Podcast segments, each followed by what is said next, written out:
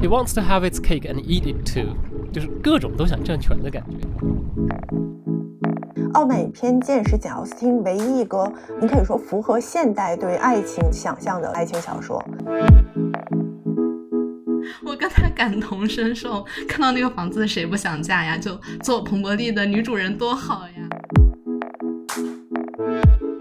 但是男主呢，他一定是极处，他虽然很惹人讨厌，但是他又有钱又帅又专一，所以最后女主会跟男主在一起。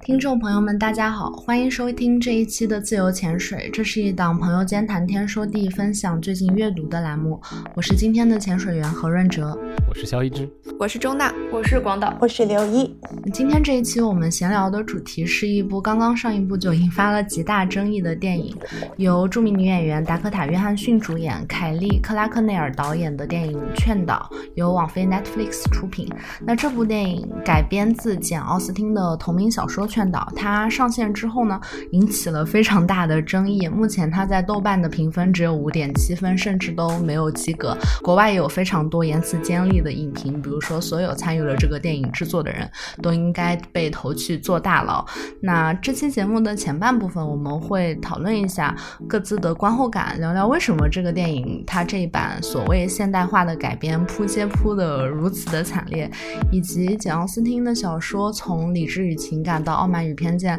他改了那么多版的电影和电视剧，为什么大家都喜欢改，以及为什么很少有能改的让人满意的？那节目的后半部分，我们会接下去聊一聊为什么大家都喜爱简奥斯汀，它的魅力在哪里，它的永恒性在哪里？刚刚跟大家打过招呼的刘一老师，也是我们这一期节目所特别邀请的一位潜水员，他是简奥斯汀的忠实粉丝。刘一老师来。简单做个自我介绍吧。呃，其实我这次是作为简奥斯汀爱好者来加入这个讨论的。我简单介绍一下我跟简奥斯汀的缘分，就是我从大概上初中的时候就读过简奥斯汀的所有作品，而且就是从那以后，可能每隔一两年，然后就会拿出来重读一次，因为。就我感觉，蒋奥斯汀的作品像一个，就是它以它是一个世界，它也是一个万花筒。就是在你的人生阶段变化了，你的人生阅历变化了之后，就是你每读一次，你能看到之前看不到的东西。比方说，我晃一晃这个万花筒，然后我这次就能看到，就是之前我忽略的一个人物，他是一个什么样的人。我对每个人物的就是观点会变，对每个人物的判断会变。所以，就是这次我接着来录这个节目的机会。然后我又读了一遍劝导，然后我发现我又看到了之前没看到很多东西，就 This is amazing 这种感觉，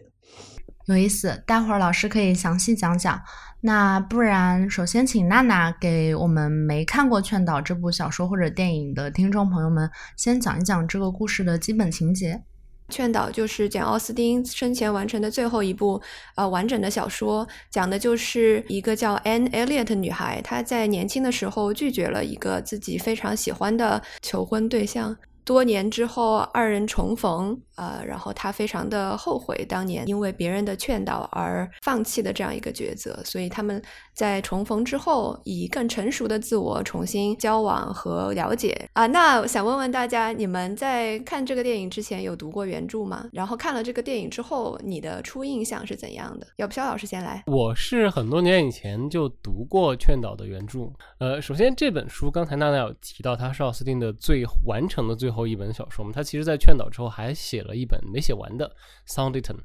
呃，然后在这一次来读这本小说的时候，尤其是读到快结尾的某些内容的时候，我会发现，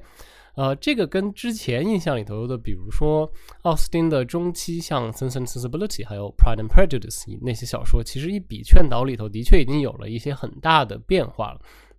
所以，呃，我其实还挺期望这些变化它被呈现在这个改编里头的。比如说，非常重要的一点就是，劝导的主人公 Anne Elliot 其实是奥斯汀小说里头应该是年纪最大的主人公了。这是一个呃二十七岁的未婚女子，然后她已经有足够的时间来思考自己的人生，自己想要什么，自己到底错过了什么。呃，就是一个爱过，然后又错过了，然后再追回，然后想办法纠正错误的故事。你可以大概这么说。而且这个故事其实。呃，我觉得特别跟奥斯汀本人的经历肯定是有很多很直接的关系的，因为奥斯汀接受了别人的求婚，然后第二天早上醒过来也改变了主意的年纪就是二十七岁。他二十七岁的时候就拒绝了自己这辈子这个可能唯一明确的一次结婚的机会。哎，我有一个想问的，就是在奥斯汀那个年代，就他们女子的普遍的结婚年龄大概是多少岁？就是在他们那个年龄会被称为 spinster 老处女嫁不出去的老姑娘，大概到了多少岁就会开始面临这个婚姻压力了？呃，首先这肯定有一个阶级问题，然后就只能说在奥斯汀他的这样的一个中上阶层里头，一般来说在十九世纪早期的时候结婚的年龄相对会比较早。呃，但是说二十七八岁、二十五六没有结婚这个事情，其实也没有那么不常见，也有很多人这时候还是没有结婚的，然后要被变成这个没有结婚、待在家里，就所有人认定你这辈子都不嫁人的这个 maiden aunt 这种 spinster 这样的设定，应该也得三十大几以后，大家才觉得好，你这辈子应该都没有希望了。那个时候感觉结婚早起来也挺早的，因为这个劝导里面那个 Mrs. Smith 原著里面的那位。嗯，Anne Elliot 的好朋友，她就是十九岁的时候结的婚。嗯，对，一般就对女性来说，因为她也没有更往上的这样的一个教育和工作的可能性嘛。像他们这种中上阶层的家庭的女孩，她她有写她的这个同学 Mrs. Smith 是他们俩在那种所谓的 Finishing School，就是这种女士小姐学校，就教你各种插花呀、绣花呀，然后这种女主人技能的这种学校，教社交礼仪的学校，他们是这种学校的朋友。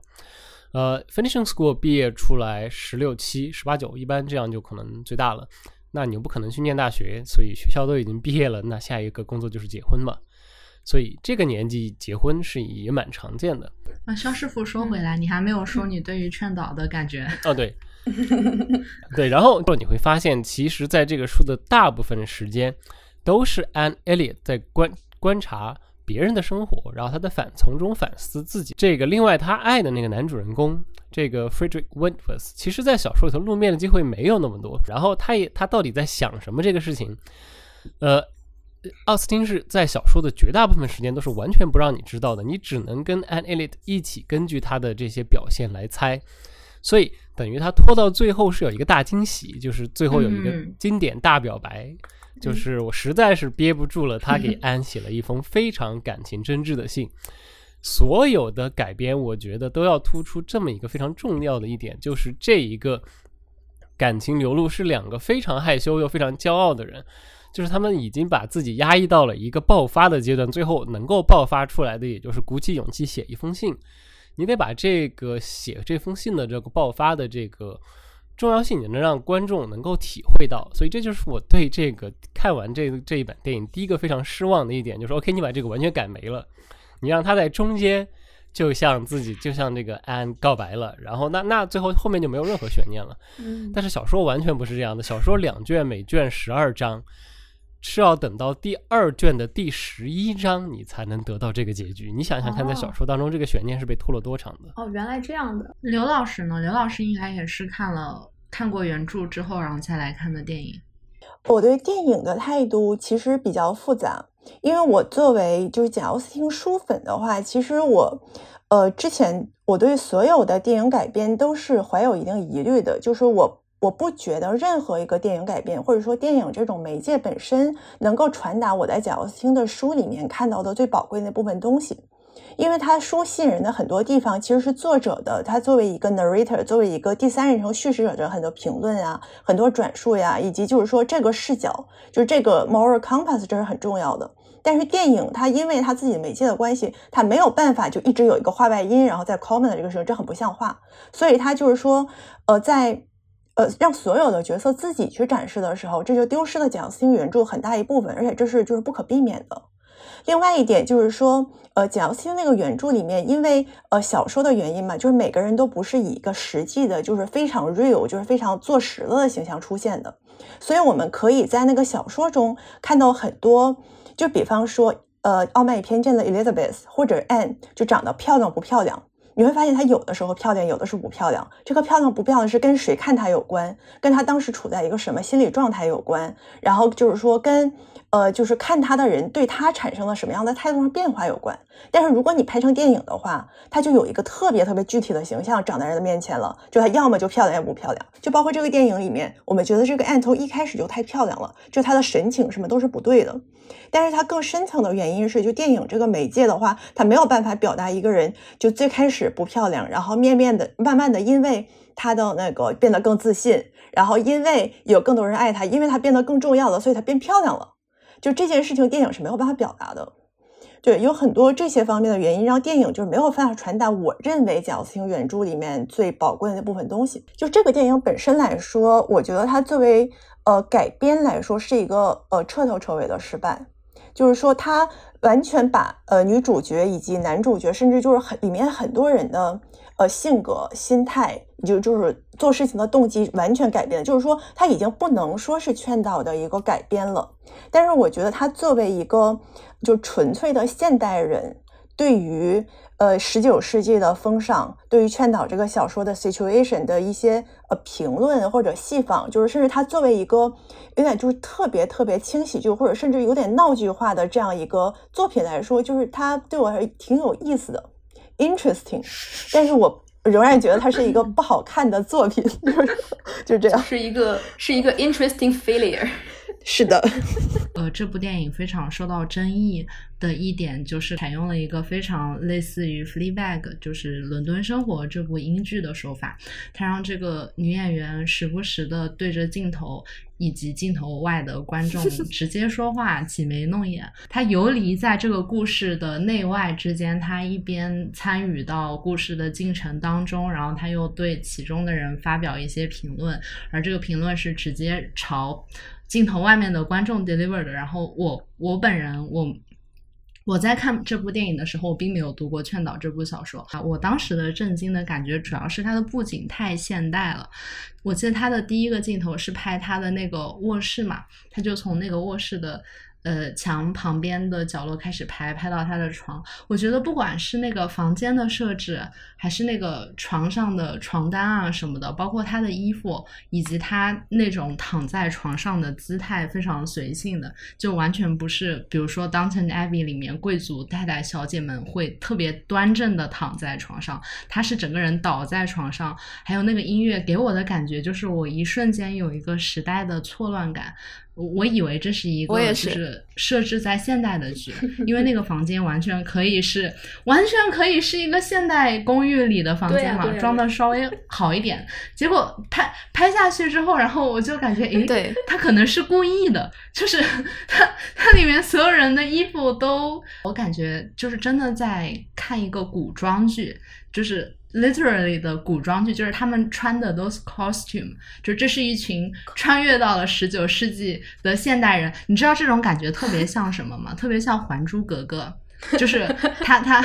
特别强烈的唤起了我当年看《还珠格格》的感觉。对对，就其实，呃，刚才润哲讲的第一点，我也很认同。就是我发现，在看前五分钟、前十分钟的时候，我突然意识到他的镜头甚至不如某一些 YouTuber 或者 B 站 UP 主的镜头要好。就是他的镜头是没有景深的。他明明住在一个英式庄园里，但是我完全感觉不到那是个庄园。墙上的装饰是非常的扁平化、现代化的，有非常有波普感。然后我发现每一个年轻女子在里面都会带着一条非常破烂的 choker，就那个 choker 要 就是几乎要掉下来、要要要松开的那种感觉。然后，然后发型是一个非常简单的丸子头，就我也会盘的那种。呃，然后衣服衣服也是感觉是破破烂烂，所以整个剧透露着一种这个剧组真的非常穷的感觉。呃，然后再说到那个我最受不了的就是他他模仿 Fleabag，但是是一个非常拙劣的模仿。呃，打破第四面墙这个东西，它其实是一个呃戏剧上的传统。然后 Fleabag 为什么能把这么冒险的一个戏剧式的就剧场里的东西搬到这里面？其实我觉得他的手法是跟他的人物相呼应的，他的形式和内容是牢牢绑定的。因为 Fleabag 他那个人，大家也知道，他是一个不能完全投入他自己的生活，与自己当下的现状很抽离，所以他能保持一种旁观者的状态，去做一个解说员来解说自己。我们会发现，不管是他在约会、面试、听讲座，还是在床上，他总是可可以随时抽离出来吐槽两句。可能是在吐槽旁边的那个人，也可能是在吐槽自己。我之前去伦敦有幸买到了 Fleabag 的线下票，然后我去看了 Fleabag 独角戏，就是他整场戏都靠 Phoebe 一个人在台上坐在一个椅子上完成的。那个状态，你看完之后，你就会觉得那个才是一个极致的孤独，只有一个人一把椅子。当时就明白了他为什么要采用这种对观众说话的状态，因为他可能把观众也当成了一个自己的朋友。呃，而说到了这个劝导，劝导里面的 Anne 要用这种方式，我就无法理解。Anne 是一个，我觉得他是一个压抑又沉默寡言，他他可能性格没有那么的活泼。而达科塔·约翰逊表现出来的感觉就是他还挺活泼，他表现出来的像《傲慢与偏见》的 Lizzie，他一点都不像 Anne。对 对，所以所以这也是我感觉，我看他出戏，我总感觉我在看《傲慢与偏见》。刚刚说到服化道嘛，然后就我看的时候就有一种，你们的衣服都是棉的吧？然后哦，这衣服是化纤的。然后再看到他中间这个安戴着法国贝雷帽出场的时候，我当时整个人都已经已经震惊了，什么状况？让一个十九世纪初的英国人戴上了贝雷帽，还戴的特别娇俏的那种贝雷帽。对，呃，我可以再加一句，就是这个服化道其实倒不是说在挑刺儿，就是说一个蛮重要的一点，就是刚才大家都有提到，就是如果你一定要保留这个十八世纪的这个设定，时代感是一个很重要的。你在拍时代剧嘛，你总得把这个时代感重新呈现出来。然后问题就在于它的这个时代感，就好像是有一种，我知道这个是十八世纪的，我们有努力表演一下十八世纪给大家看就完了。哦，对，我知道了。最好的形容它的这个质感呢，就是我们经常用来形容国产剧的那个塑料感。呃，在这个点上，其实我想发表一点，就是稍微为这个剧辩护一点的不同意见，就是我会认为，呃，这个剧它没有，呃。Made up his mind，就是他这个导演也好，或者说就是这个整个作品本身，最后呈现出的就是说他想在现实主义和超现实主义和那种就是说极致的嘲讽之间摇摆。我感觉这个导演想刻意的把这个东西漫画化，或者把这个东西以一种非常夸张，然后非常戏仿的方式表现出来。最明显的就是，呃，And 那个父亲、姐姐、妹妹讲话的方式。就是在原著中，他们的确有像呃虚荣呀，或者说 egoistic 呀，就是这些品质，但是他不可能就是把那个话讲的那么过分，那么可笑。就是说现这他这个台词设计完全不是现实主义的，就在这个呃剧本里面，他们的不是在这个电影里面，他们的行为、他们的语言，呃，显示出他们几个其实是几个丑角，就是说他们的呃表现就是为了让我们发笑的。所以，在这个意义上，我们可以把你看上去特别有塑料感，然后觉得特别不像话，就根本不像是，就是说十八世纪设定的这个看成，呃，就是作者的一种美学选择。你可以说，嗯，呃，刻意的 kiss 呀，或者是呃一种刻意的反讽，就是我在告诉你，呃，我努力了，但是我没有完全努力，或者说 I'm not being serious。有意思，对，是有这个感觉。呃，但就是他好像故意在淡化很多。呃，这种时代感，然后他塑造的这个 Anne 的形象，其实也更接近于一个千禧一代的那种单身女性的形象。他不是一开始说嘛，我虽然单身，但是我非常享受我这个生活。要是有有家人了，谁还需要浪漫？就就我就觉得这个宣言就非常的。嗯，迁徙女性，然后说完了，再拿起一瓶酒开始灌。对我，对对，那个灌酒的动作真的是，对，就有有一种恍惚看到了亢奋的感觉。对，呃，刚才是我顺着刚才刘老师讲的话再说一点，就是我我也非常同意，就这个剧它有一个，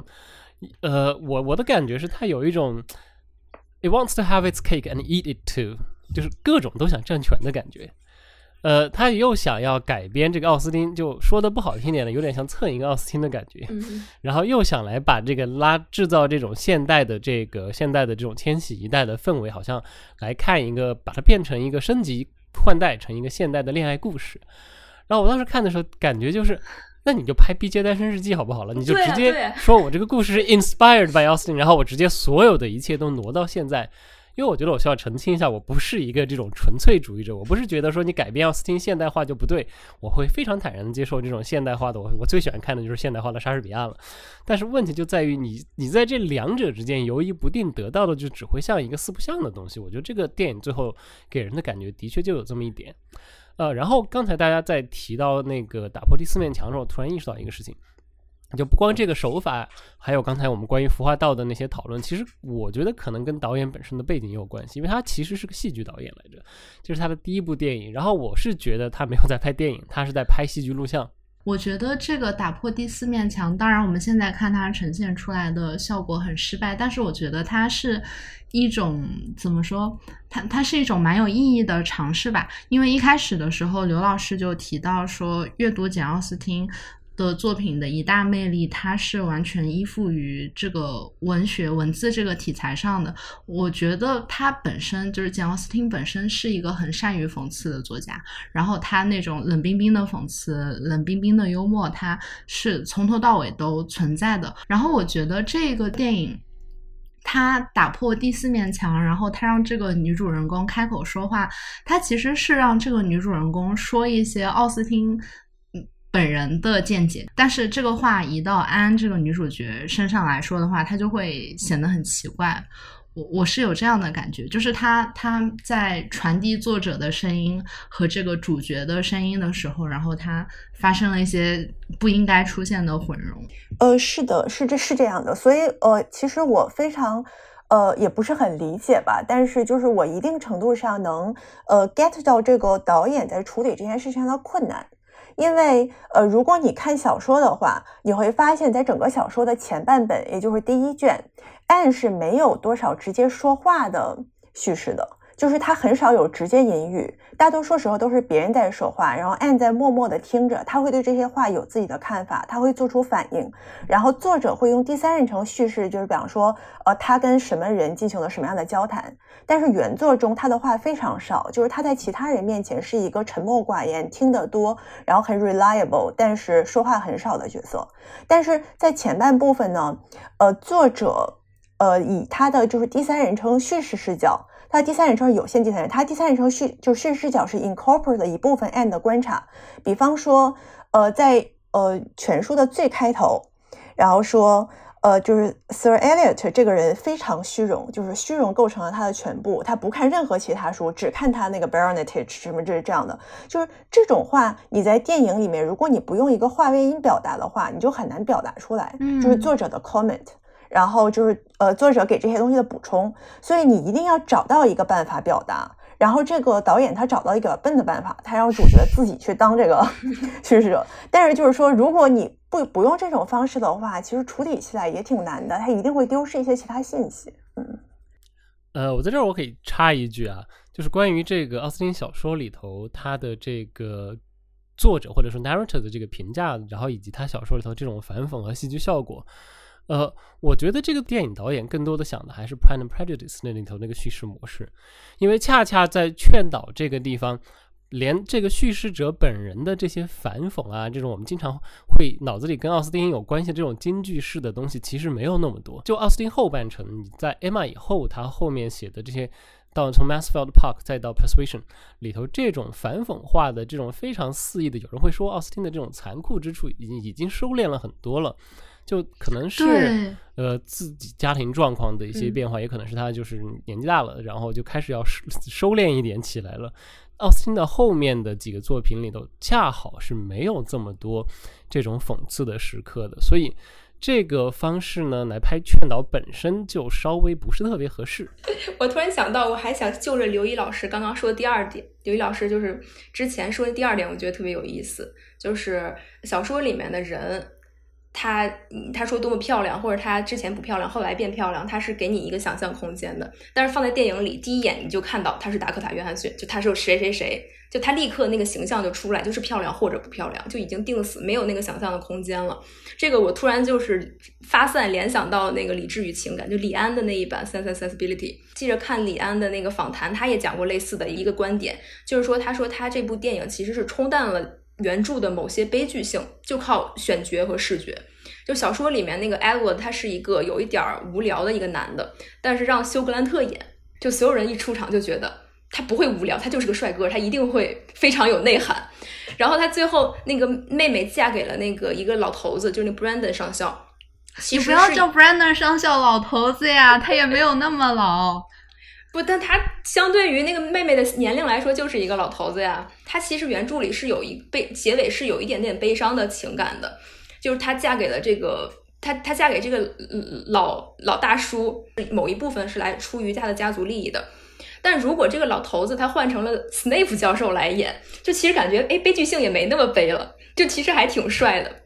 所以就是李安说，他当时选了这两个演员之后，其实是有意的要去选两个很帅的人去冲淡这种悲剧色彩。最后上映之后，大家都还挺买账，女观众看得津津有味。我觉得这个是改编电影所不可能避免的吧？就不仅改编奥斯汀，你改编什么，就是总总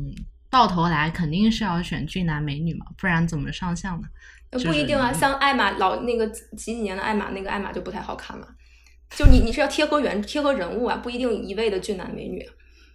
嗯，是的，但是那种大制作的电影其实很难免。比方说像呃《哈利波特》原著里面，至少前两本的赫敏其实是一个相貌平平的学霸。对，但是就是小小艾玛沃森长得太可爱了。是啊，是啊。他之前原著里写他还龅牙呢，一直到第四部才把他的牙给修回去。对，就是说，如果他是一个长得这么可爱的人，就是其他同学也不可能对他这个态度，然后他也不可能就非常不自信的，然后就是一直在课上举手显示自己是多么，嗯，就是多么牛。大家控制一下方向啊！我们这个奥学家局现在改成哈学家局了啊！好说。我我我接着刚才提到的，就是李安那一版《理智与情感》说两句。嗯，就是《理智与情感》当中，他可能和劝导的原著有同样的问题，就是男主角是很隐隐绰绰的，他其实并没有在小说中有非常多的出场，就是你你很难确切的感觉到他们两个人是怎样的人。但是在电影版当中，是 Emma Thompson 改编的那个剧本嘛，加上演员的演技，就很有实感的能感觉到这两个。男演员的魅力在那里？我觉得这个是不是也是就在我们刚才提到的那个讽刺的点之外，一个改编奥斯汀小说的一个难点之所在，就是他他的一些人物，尤其是他的男主角，其实不是那么。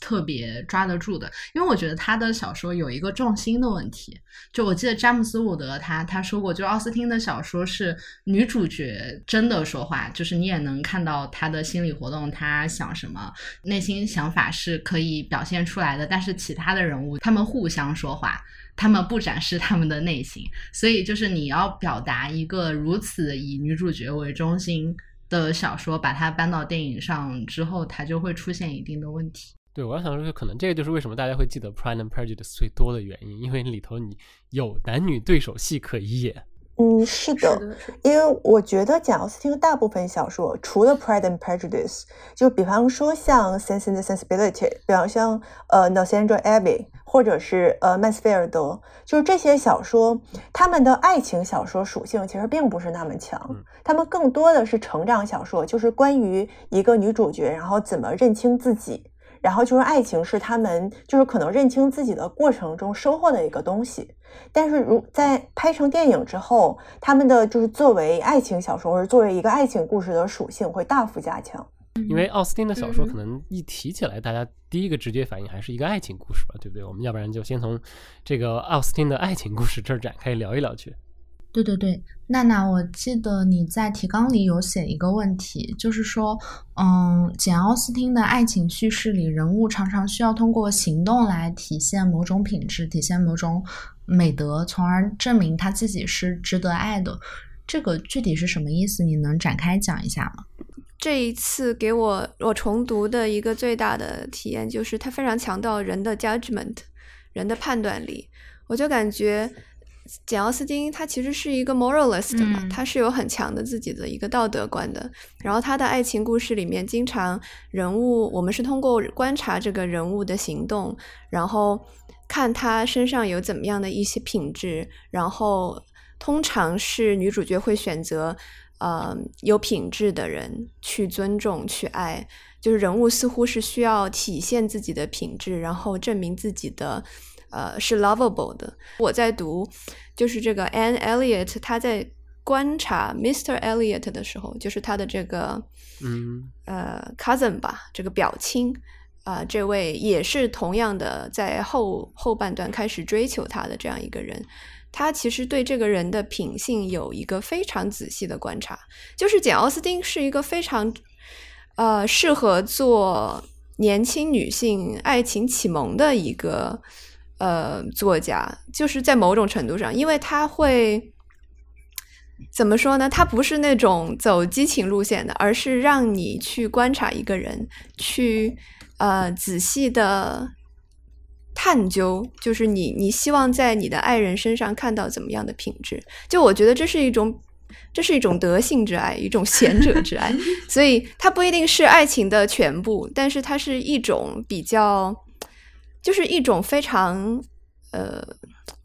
非常 noble 的爱。这个这个在当代可能还比较比较少见了，其实是挺老派的这样一个一种爱情模式。所以想问问你们，你们对？呃，简奥斯汀的爱情叙事是怎么？我有一个问题要先问刘老师。刘老师，你最开头的时候说你是初中的时候就读了全部的简奥斯汀，你当时有把这个书当成一个爱情教科书来读吗？或者说你的爱情观有受到，就像刚才娜娜说的那样，受到奥斯汀小说的启发或者说塑造吗？呃，有的呀。我觉得，呃，我和我呃 partner 的关系。基本上就是从发展到发生到，呃，就是一直就是我们在一起十年了嘛。然后，呃，我们还是怎么说呢？在每件事情中持续的看到对方身上可贵那个部分，然后并且在发现对方的 character 上有一些缺失的时候，或者说发现对方在某一个地方狭隘了，在某一个地方就是呃做的不够好的时候，还是会指出。今天我还被指出了。对，就感觉感觉那个奥斯汀他的一个爱情观就是爱人之间是应该相互的教育，相互的 educate，然后这样子大家互相改掉某一些糟糕的品质，然后大家在这个爱情的过程中不断的去拥有更加完完善的人格，拥有比如说 humble 啊、谦逊啊、善良啊、德行。我觉得其实简奥斯汀他认为的是人应该。看改善自己，他不一定是一定要改善对方。他是因为简奥斯汀他的人物比较恒久的一个缺点就是他比较骄傲，而骄傲会让会遮蔽他的双眼，会让他无法去 discover 去去探索去发现别人身上很好的品质。所以他的爱情观可能更接近于就是擦亮双眼去去发现，而不是说你一定要改正。呃，我觉得他的改正是要求是对自己的，而不是对自己的呃爱人的。但他不是说要求，我只是感觉两个人是在其中共同，比如说像《傲慢与偏见》里面，两个人都改掉了某身上的某一些东西。嗯。奥斯汀其实很多小说，你得把它当成成长小说来读。成长小说一个最重要的主题就是什么叫成长，清楚的认识自己。所以你要知道自己年轻的时候的很多最开始的认知，其实都是偏见，都是谬误。你要改正自己，才能得到正确的认识自己、认识世界的方法，对吧？所以。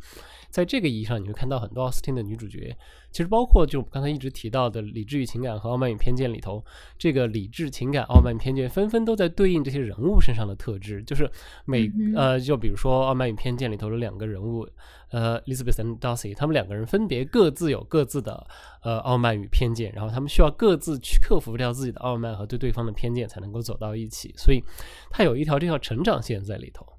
呃，具体到劝导这个地方，我反倒会觉得，就是在劝导这个地方里头，它的这个方向有一个有一个转向。怎么说呢？就是嗯，在劝导这个地方，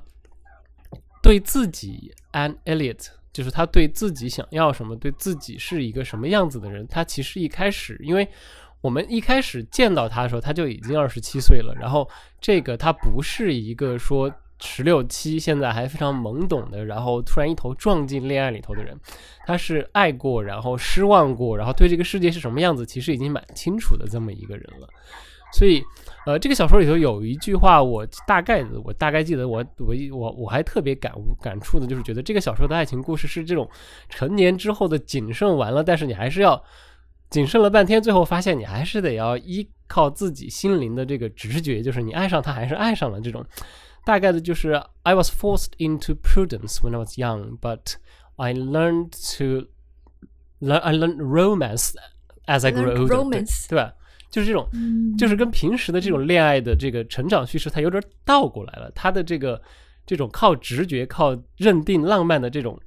嗯，浪漫冲动是他成年成年了之后他才会接受的一个事情。小的时候是在学习如何谨慎的做一个人，所以我会觉得在劝导里头这个地方稍微有一点转变。我想接着刚才娜娜嗯说的那个爱情教科书的点再再说一下，因为我也是中学的时候看的简奥斯汀，看的《傲慢与偏见》嘛。当时我最喜欢的三本书分别是《傲慢与偏见》《简爱》还有《飘》。然后，但是真正成为我的爱情教科书的不是《傲慢与偏见》，因为就是相比《傲慢与偏见》，另外那两本书更加齐情嘛。就是它就所以刚才娜娜你说它适合当教科书，因为它没有那么多浪漫的元素。我觉得可能对于一个哦，我没有说当教科书，我是说 就是作为一种贤者之爱的启蒙，但我觉得那个不是爱情的全部，也有人的爱情就是 Bronte 的那种爱情。我我是觉得它对于一个中学女生，嗯就当年的我来说，它里面的爱情相对不那么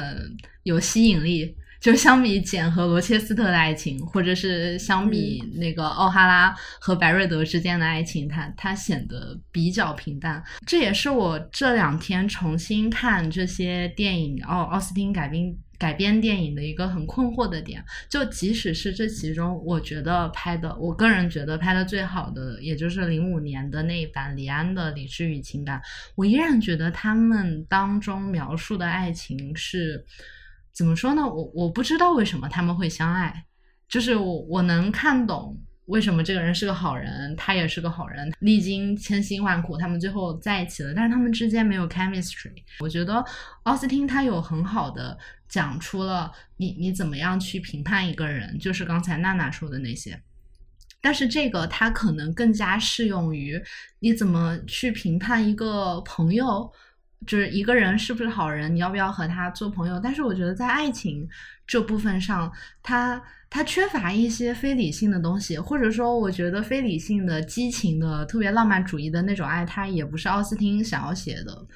主题就是奥斯汀小说当中的婚姻不是一个和主要和爱情有关的选择，是一个可能一半和爱情有关，一半和钱有关的选择。所以这就让他的 judgment，让他的判断这个人是不是可靠，他是不是像威勒比那样是一个靠不住的花花公子，就是表面看上去很英俊帅气，事实上绣花枕头一包草。我觉得这些人你们可以爱上他，但是你不能跟他结婚。所以我觉得所有奥斯汀小说的重心还是落在结婚这一步。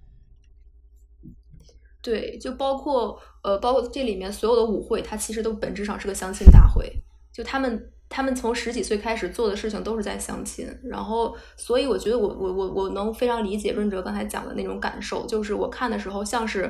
感觉像是 OK，他们相亲对象之间看对眼了，但是。呃，并不是那种我真的是在路上与某一个人一见钟情，那个擦肩而过那样子的一种一种一种一种化学反应。呃，是的，这就是我刚才说的。我认为《傲慢与偏见》是简·奥斯汀唯一一个，你可以说符合现代对爱情想象的，就是对爱情小说想象的爱情小说。然后在这个里面，他给出了两个，嗯。互相吸引的人，然后这个感情如何逐步升温的过程，他给出了一个特别令人信服的叙事，就是为什么这两个人互相吸引，这两个人哪个地方互相吸引，然后最开始他们俩怎么样的，然后但是后来，呃，他们就是战胜了误会，然后他们战胜了其他人，就是那些给他们的阻碍，战胜了 blocking figures，然后最后他们在一起的一个完美结局，就是这个叙事是非常顺的。但是简·奥斯汀的其他小说里面，其实那个爱情的发生，无论是男女主之间爱情的发生，还是男女主有的时候跟其他人爱情的发生，或者说两个配角之间爱情的发生，就在发生的这个点上，其实它都是 mystery，它没有给出一个呃非常明确的叙事。比方说，Mr. Knightley 为什么会跟 Emma 相爱？其实到最后，我们都没有觉得他们之间有那种就是说性吸引的 spark 或者什么东西的。但是就是说，他们相爱是一个设定。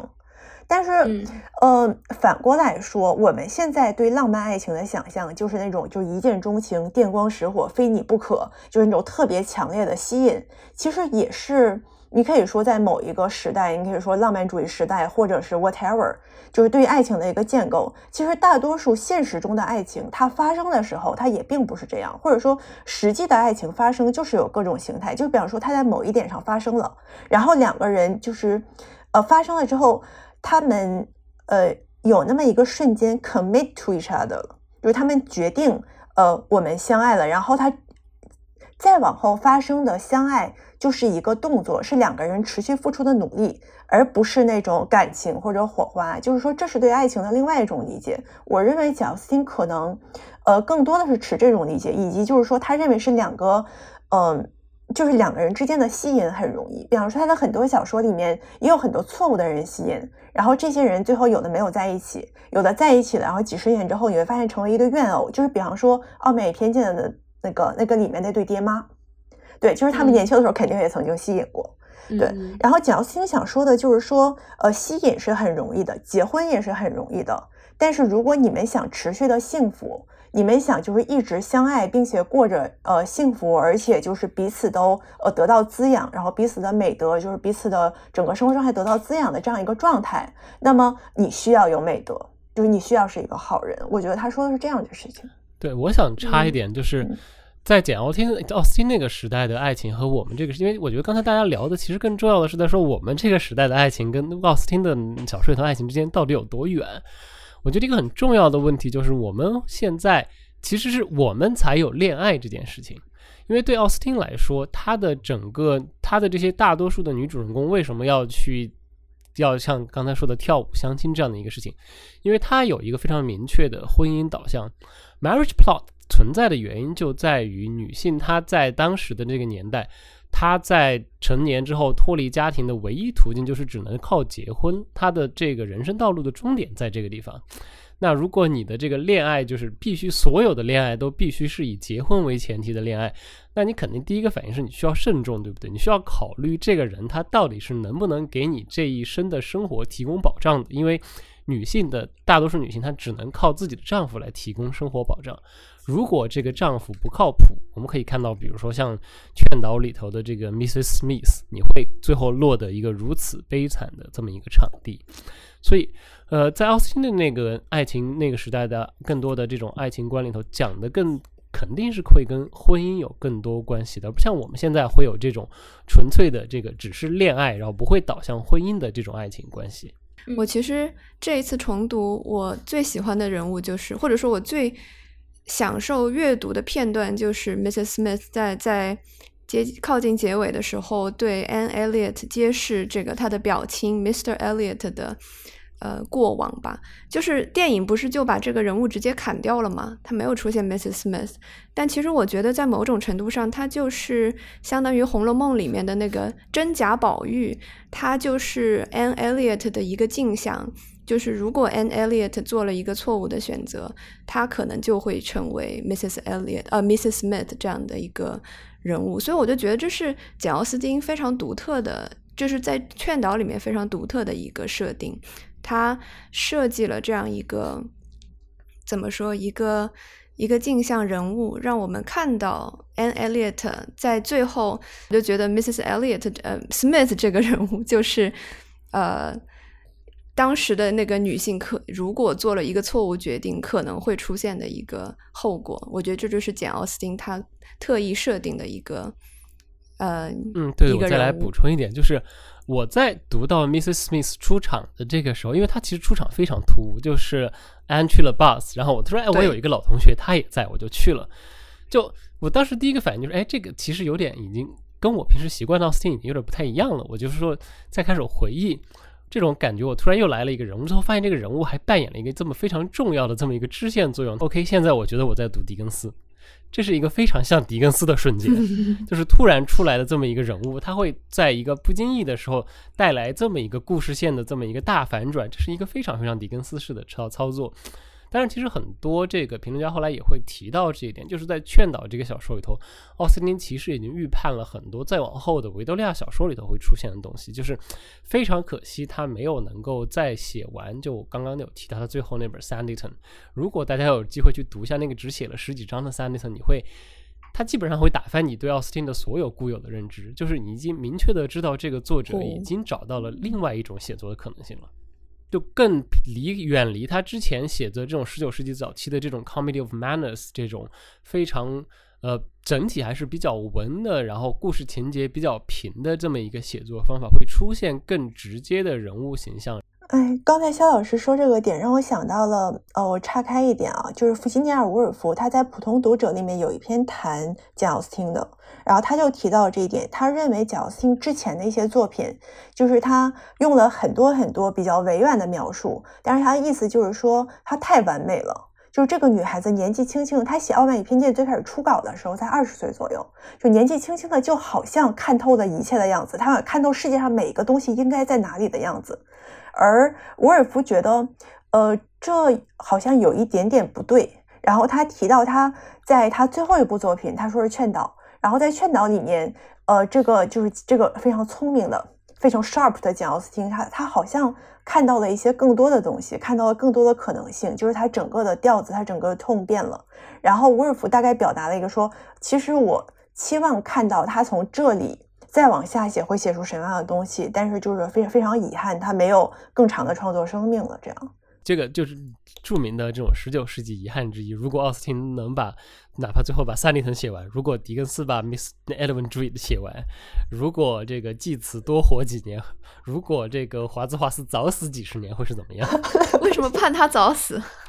呃，而且大家不知道吗？这是一个十九世纪著名的梗啊，就是华兹华斯活太久，就是当这个浪漫主义诗人活太久，变成一个老保守派之后，真的是一件非常让人。呃，这个就是非常塌房子的一件事情，就是你看到一个非常年轻的时候这么一个激越革命的形象的人，最后变成一个老保守派，你真的非常非常难以接受。嗯，我差一个呀，就是我觉得简奥斯汀很有趣的就是他把爱情故事写成了一个悬疑故事，就是他的这个 structure 非常有趣，他先给 Wentworth 设计了两个呃，就是。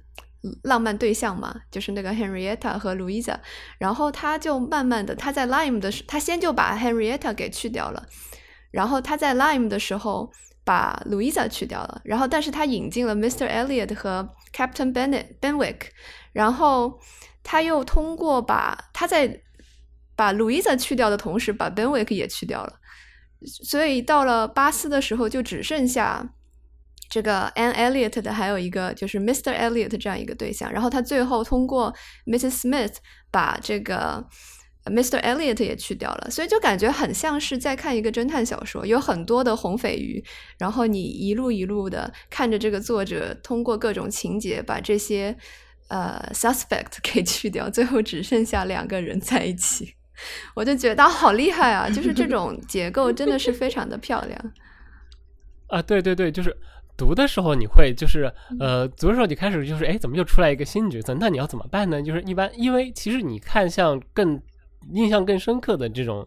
嗯，Emma 呀，Sensibility, Pride and Prejudice 里头，其实人物是很有限的，核心人物其实就是那几个，其他的背景人物就是填在那儿当背景。但是你会发现哦，这个在劝导里头，他们都介入，似乎看起来要介入这个主线的这个感觉了。尤其是我不知道大家读过书的两位还记不记得，就是他跟 Benwick 那一段。就是安艾利跟 Benwick 两个人在讨论诗歌，然后讨论读书的这个地方的时候，你会觉得，如果按照我们这种通行的这个爱情电影的行规，就是哎，这两个人是不是来电了？他们好像要成的 样子。对对，呃，其实原作原作里面，呃，他们两个包括按自己，其实当时也有一点 hope，就是我们两个可能会有什么发展。然后旁边的其他人也在鼓励，就比方说 Benwick 要不要来。就是拜访安啊，是不是因为安这儿，然后安在这里，然后 Benwick 才会就是这么频繁的过来呀？嗯，对对对，就是原著里头这个气氛其实也是烘托的很足的，就是会让人觉得他们两个很有希望。结果，呃，我因为太久没看了，我在看的时候才发现，哦，突然一下就让这个 Ben 跟 Louisa 订了婚这一点，我当时就哦，哦，OK，可以的。但是就是这这个 message 我觉得是比较清晰的，就是说 Anne 和 Benwick 这种，你可以说出于共同语言，就是共同对诗歌的爱好呀，那么这个吸引是比较浅层的。而作者就是呃，他是很清楚的一点就是，呃，他确切无疑的让 Anne 和 v e n t i v i s 之间的吸引是基于对彼此更深层的，就是比方说能力呀，或者人品啊，或者就是说，嗯，怎么说呢？呃，就是就是觉得对方是 reliable 的，觉得对方是一个好人的这个基础上建立的。所以简奥斯汀的意思大概是说，呃，这个才是一个好的爱情的真正的基础，我觉得。那我们刚才其实，在都在聊这个奥斯汀的小说，我们都在聊各种和爱情和情感有关的这么一些呃话题。但是我想，就是我要做一些非常无聊的事情，就非常干瘪的学院化的话语。我要想岔开一点，就是我其实就作为在场唯一的男性读者，要来坦白一些事情。就是在很长的一段时间里头，这样的一个印象其实是在阻止我来阅读奥斯汀的。就是怎么说呢？呃，爱情小说 OK 啊，就不是说不能看。但是如果你个如果你给我的这个印象就是这个作者他他的都是爱情小说，那就会让会让直男在某些时刻觉得我想看一个更大一点的世界。我对于这个 living room 里头的这一切可能兴趣不是所一直都有那么强大。但是后来，当你真的把奥斯汀都读了之后，你会发现这个印象完全就是错误的。制造这些印象的人才是应该被拖出来打板子的人，因为这个其实是一个源自十九世纪的这个崇拜奥斯汀的一派的人，就是主要是以奥斯汀他他兄弟，然后还有他侄子他们塑造起来的这么一个安全无害的奥斯汀的形象，导致出来的这么一个偏见。当你真正去读奥斯汀的小说的时候，你其实会发现他在这个小说里头。有对整个他们十九世纪早期整个是摄政时代的文化和各种问题都做各种各样的批判。他当然不是说像狄更斯那样把它置于小说的正中间，但是它是有涉及到。它并不是说这是一个对生活没有什么广阔体验的作者，他有很多广阔的体验。呃，就嗯，为什么说到劝导的时候会让我想起这个呢？因为这个倾向在劝导当中其实特别明显。呃，刚才。呃，刘老师有提到这个沃尔夫的那一段，我其实也是持非常重要、同样的这么一个态度。我会感觉，如果再给奥斯汀更多的时间，他会更明确的把这个更更大的社会画卷放在自己小说的中间。呃，大家知道《劝劝导》其实还有一个别名，它就叫《Praise the Navy》，这是一本表扬海军的小说。嗯，对。因为在这个小说里头，我们刚刚描述的那些值得去爱的、值得靠谱的男性对象，全部来自一个行业——英国海军。对，这里头当然有一些呃，这个奥斯汀他自己家庭的原因，因为毕竟他们家出了两个海军将军，他的两个兄，他的两哥哥都是海军将军，所以呃，他他对于英国海军是有一个非常清楚的认识的。呃，然后对海员和水手，呃，他都有非常多的认知，所以这个小说非常 famously 结尾原文是怎么结尾的？原文其实就是结尾结在表扬海军上的，呃，它是一个经常会被引用的结尾，我来给大家读一下，就其实特别好玩儿。呃，他在说他最后，嗯，他要嫁给 Captain Woodworth 之后，然后他在说 Anne，she gloried in being a sailor's wife。but she must pay the tax of quick alarm for belonging to that profession, which is, if possible, more distinguished in its domestic virtues than in its national importance. 你看，这个海军不光对国家非常重要，他们在家庭的里头的表现也非常的好。没有啊，我的理解是，他就是说他的 profession 是 sailor's wife，所以啊，对，这是他的这个对 Domestic virtue 跟这个对 national importance 都很重要，但这个其实同样也可以适用在海军身上。为什么作为一个海军小说爱好者，我来给大家讲一个故事，就是 好的，成功跑我已经等了很久，小说上就是呃改成过电影，就只改了一部那个非常倒霉的《Master and Commanders》怒海争锋，就是 Russell Crowe 演的电影，其实还挺好看的，但是小说更好看，因为小说但是有二十一本，然后实在是。可能范围太窄了，所以好莱坞决定不继续砸钱了。然后这个系列非常好看，作者是 Patrick O'Brien，他的这个 Master and Commanders 这个系列。然后我就是看这个系列，然后哦，我二十一本看完了之后，对整个十八世纪的海洋生活，你会有一个非常全面的认识。然后你会意识到，这个当你有这样的知识的时候，你再回来看这里头讲的这些海军，你会知道。哦，当奥斯汀在表扬他们的时候，你有很多具体的东西可以对得上，比如说这些海军的船长们，呃，他们为什么在呃，他们为什么可以就是虽然出身都很低微，但是在海上作战几年之后可能会挣这么多钱呢？因为当时英国海军搞的是奖励制度，他们海战获得的战利品是啊从船长到船员每人有一个固定的份额，是大家直接分掉的，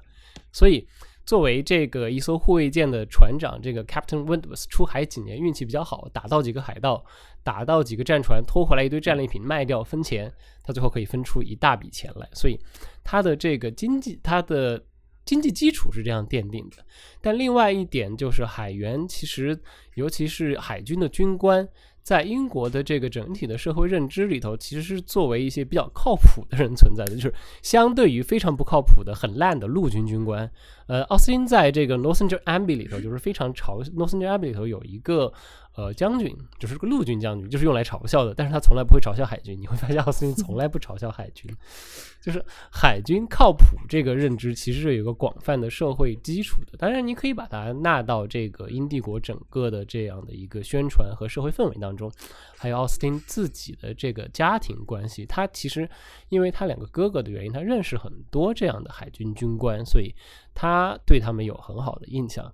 但是通过这一点，你其实就可以从这个小说一下就去一个很宽阔的地方。你，呃，包括像，呃，更著名的就是，如果在学院里头读奥斯汀，其实大家现在最近写的最多的不是《傲慢与偏见》，也不是《理智与情感》，而是《曼斯菲尔德庄园》。曼斯菲尔德庄园，因为殖民的那个什么嘛。对，因为整个曼斯菲尔德庄园，它已经变成了一个非常好的一个后殖民主义的写作的演练。呃，有一篇。呃，听起来有点无聊的话题，但是讲一讲，就有一篇非常著名的论文，就是关于 Fanny Price 的，而且它还跟中国有关。我不知道大家记不记得啊？就可能刘老师应该记得，就是在曼斯菲尔德庄园里头，他在读什么书？那个马盖尔尼访问中国的那个就是日记，还是？对，他在读马盖尔尼后来回英国之后出版的那个访问中国出出使中国记，他在读的是这本书，因为他是刚好就是当时流行的书。然后有一本书论，有篇论文就把这个马格尔尼来中国拒绝给乾隆下跪这件事情，和这个 Fanny Price 在曼斯菲尔德庄园里头坚持自己的立场这个联系到了一起。那篇论文的 title 就叫 Fanny Price refuses to kowtow。太搞笑了！我天哪，这也扯太远了吧？所以从这些方面来说，奥斯汀的小说，你现在再让我回去重新看，我会从这些方面找到非常多的乐趣。然后就是我会觉得，就是把它单纯的读作。爱情小说作家是一件对奥斯汀很不公平的事情。对我这次读的时候，我也特别关注他海军的这方面，是因为我之前和我家属一起去看一个劝导的那个戏剧，发现他看完之后，他就感慨的就是啊，海军英国当时的确很牛逼。然后我就说，哎，我怎么从来没有用这个视角来读过劝导？我后来就去查，就是 Wentworth 他不是呃里面写到说他八年时间赚了两万英镑吗？呃，其实。把它放到简奥斯汀的其他作品里面，我觉得很有趣的就是，比如说《傲慢与偏见》里面那个 Mr. Bennett，那个爸爸一家之主，他一年是只赚两千英镑的。然后，呃，Elizabeth，他如果就是他爸爸去世了，他一年只有四十英镑的收入。而 Mr. Darcy，真的就是我觉得是不是简奥斯汀所有男主角里面最有钱的？他就是一年可以两万英镑。所以你看，就是 Captain，而且他的那个房子，他的城堡 p e m b e r l e y 的那个窗户，一扇窗户就是五千英镑。对，就是还没有算他的 property，就是他不动产。所以我就觉得啊，这个还真的很有趣。哦，我要插一句。呃，在蒋欣所有小说里面最有钱的应该是麦斯菲尔德庄园里面，就是他们家大姐嫁的那个 Mr. Rashford，就是那个那个人，那个人特别傻，就是特别愚蠢，但是他好像是比 Darcy 有钱一点的 太厉害了。哦，大家开始进入算算账的部分了。呃，我可以来提供一个奥斯汀他们家算账肖。老师，那个时候的两万英镑相当于现在的多少钱？很多很多钱，你可以用百万来当单位来计算，而且是这样的。呃，就是奥斯汀写的这些东西未必就是离现实有那么远，因为他大哥继承了他们家一个远亲的家产，他大哥其实就是他大哥 Edward，就是一个年收入将近两万镑的人。哇，原来还是有真实生活作为经验的。我我其实想说回去，刚才娜娜和肖师傅你们两个讨论的关于那个 domestic virtual 的点，再说几句，还蛮有意思的，因为。刚好是 domestic 这个词的两种含义嘛，一个是家庭内部的，一个是国内的，就是机场那个 domestic departure 的 domestic。我我觉得刚才肖师傅那种读法是把奥斯汀往宽了读，但我还是觉得我我不代表女性读者啊，我只代表我本人。我本人对于海军一无所知，但是我觉得奥斯汀好看。起码我现在读起来，我觉得奥斯汀好看的地方，其实不在于它有多么见微知著，它。体现出了当时的社会历史文化背景什么什么的，我我就是觉得奥斯汀把客厅里的事那一亩三分田，用他自己的话说那个两寸的象牙微雕那块的事情写的特别好。我我其实特别赞同的就是那个很有名的 Water Scott 给奥斯汀的评语，他就是说那位年轻的小姐有一种描述普通生活中的牵连、感情和人物的天赋。我很同意，我觉得奥斯汀写的最好的就是日常。生活，而且我觉得，就我们一直在聊的，不管是他们的收入，还是他里面这些男主角的职业，海军也好，律师也好，呃，还是不工作只收年金的贵族也好，我我是觉得这些东西，它其实是我们今天一开始聊的。嗯，简奥斯汀的影视化改编，尤其是现代影现代影视化改编当中可以置换掉的那些部分，嗯，那些表征可以换，包括他们穿的什么衣服都可以换，但是这一整套的 social norm 是存在的。我觉得简奥斯汀他抓的最准的地方就是在于。一个元素，它在这样的社会规范当中，它会体现出什么样的意义，以及身处这套规范当中的每一个人会对它体现出的这个意义作何反应。如果你把这一点抓得很准的话，你就会改编出一个很有意思的版本。比如说，我很喜欢的一版影视化改编是一个美国版的，它是把简奥斯汀的艾玛搬到了比弗利山庄的一个美国高中，呃，叫做 Clueless，中文名叫做独领风骚，你就。可以看到很精彩的置换，比如说在高中当中，你其实不再需要去参加舞会，去跳乡村舞，站两排，然后列步跳舞的，但是你会需要说一些很聪明的话，可能不是在晚餐桌上隔着大烛台和银质的餐具去说那些就是言谈之之间的讥讽，说一些讽刺的话，但是你依然会需要。说一些让自己看上去很厉害的话，才能成为人群当中的那个酷小孩。我我是觉得奥斯汀他好看的地方就在于他特别准确的描绘出了人，尤其是在一个小团体当中的人，他身处于这一套社会规范。等级阶级当中，他所可能会出现的反应，你有可能会特别执着于这些，然后你就会显得很滑稽。你也可以比较聪明的去调戏他，他呈现出了非常多很有意义的范式。就我们刚才一直在讲的这个钱的事情，也是，就是他他他写的非常准啊，就是大家对于钱的态度是永恒的，包括那个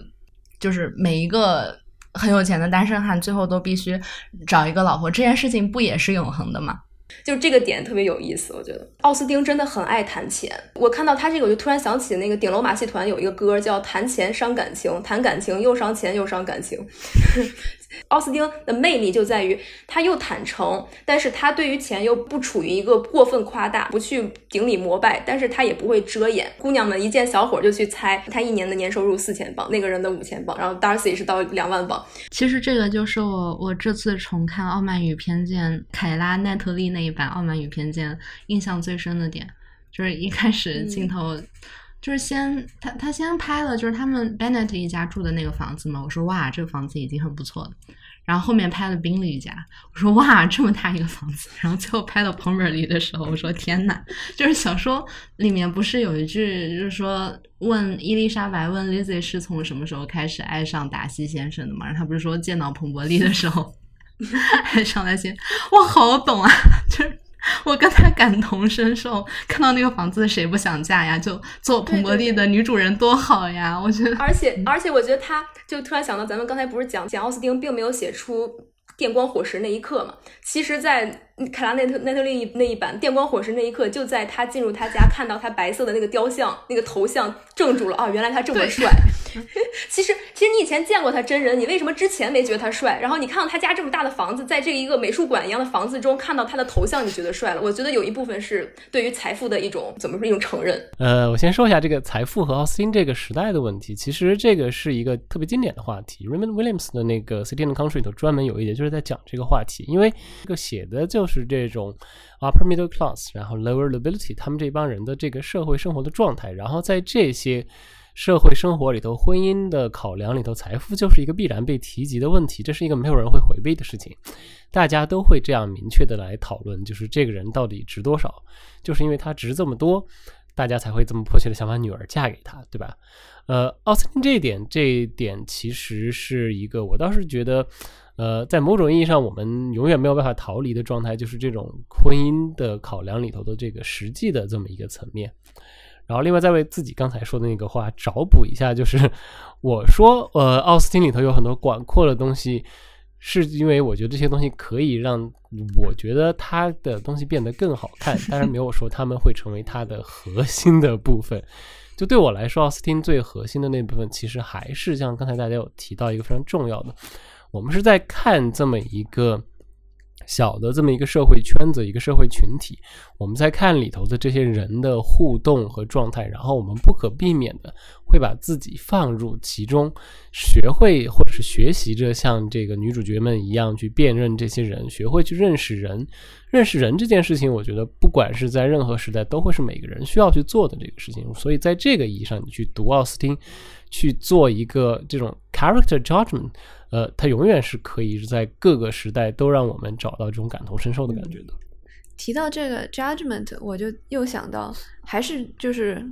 接之前肖师傅说的，就是海军为什么能够让这个小说更好看？我觉得就是因为，其实呃，我后来去查简奥斯汀他的哥哥嘛，其中有一个呃，应该是他的长兄 Francis，他是。他的那个舰船是到过中国的，然后在中国当地还遇到了一个谋杀案，所以他的这个哥哥就要在很多在多方的这个势力之中周旋和协商，然后最后他凭借自己比较好的一个判断力和斡旋能力，然后成功的把那个船又带回了英国。这个故事其实还蛮耐人寻味的，因为你可以看到。就是中国人在这个故事里扮演的角色嘛，就是的确英军在写信的时候对中国也不是特别的尊敬，他们会说就是呃这些中国人就是 animal，就是难以和他们进行沟通，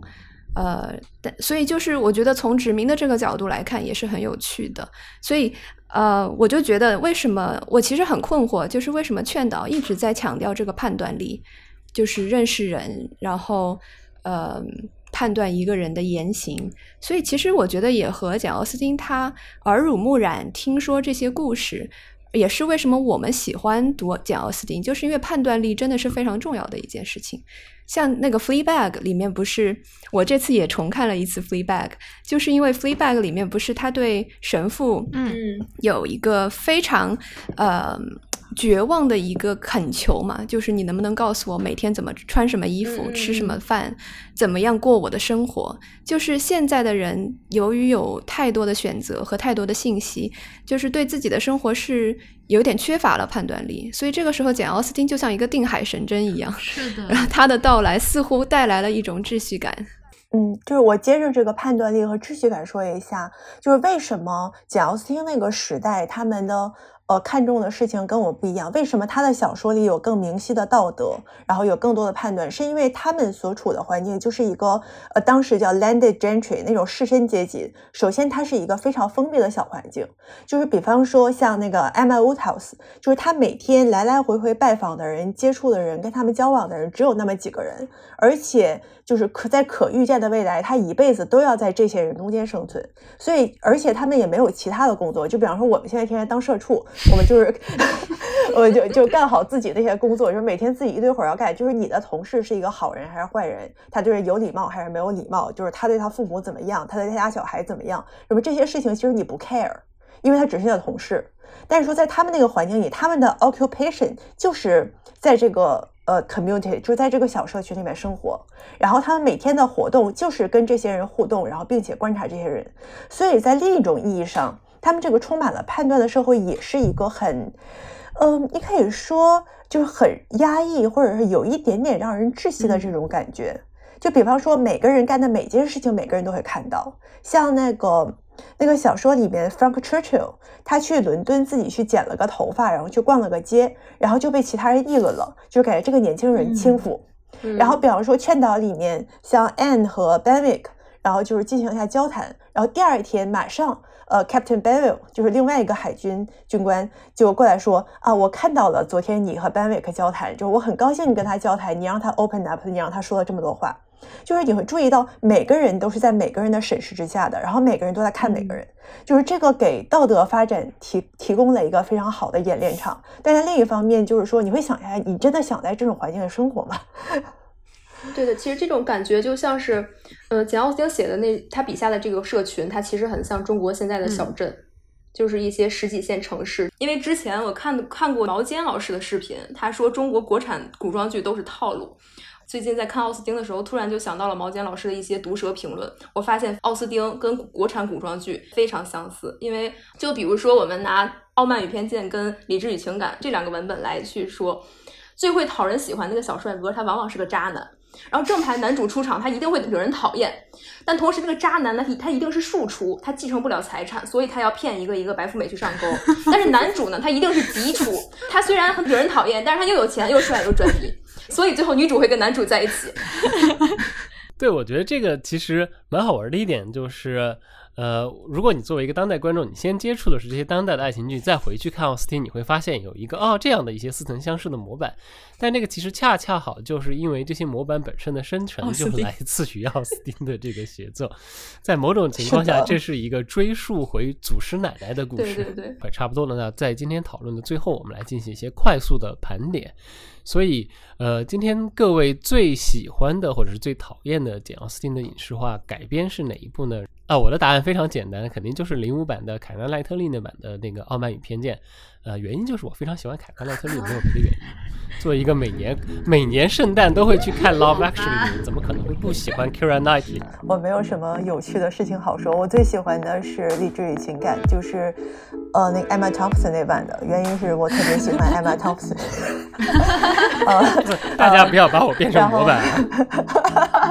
娜娜，我可能最喜欢九五版的那个 BBC 的《傲慢与偏见》。因为我很喜欢那个女演员，那个 Elizabeth。我觉得她虽然不是最美丽的 Elizabeth，但是她的眼睛非常的动人。我还以为娜娜说因为喜欢 Curly First。哦，那个时候我不觉得他很帅，我是到了后来看到他穿很多毛衣的照片，觉得才觉得他很帅。对，我就问一下，毛衣是在《B J 单身日记》里看到的？我我好像没有看过那一部，我应该是在那个《Love Actually》里面有看到他穿毛衣。哦哦哦，对。最后答案就是大家都是《Love Actually》爱好者，我也知道了。